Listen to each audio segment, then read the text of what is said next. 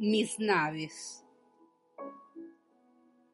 Yo nunca he quemado mis naves para regresar cuando quiera a mi patria. Tengo muy claro que no soy de aquí, sino de allá,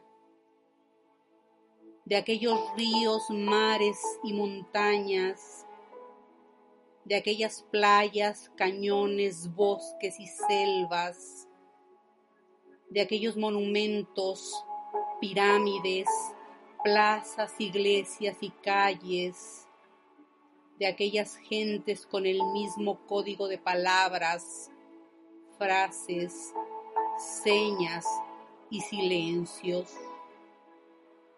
Yo no escogí libremente el exilio voluntario que habito, donde abrazo y me alimento a pesar de la nostalgia del miedo y la incertidumbre por momentos a menos de un centímetro de mi carótida.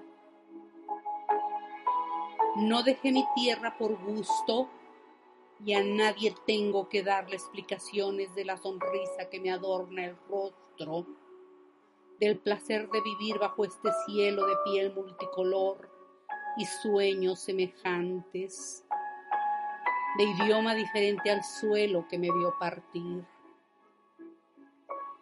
Conozco el punto geográfico donde fui dada a luz y está enterrado el cordón umbilical de mi origen, al que nunca he renunciado, el que exijo se reconozca a quienes en mi propio país me quieren llamar extranjera.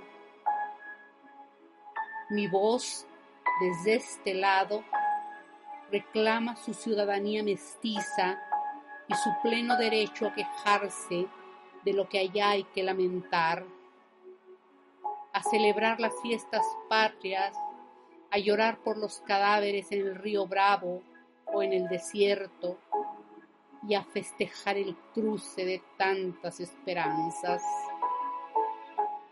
Yo soy de allá siempre regreso y nunca he quemado mis naves.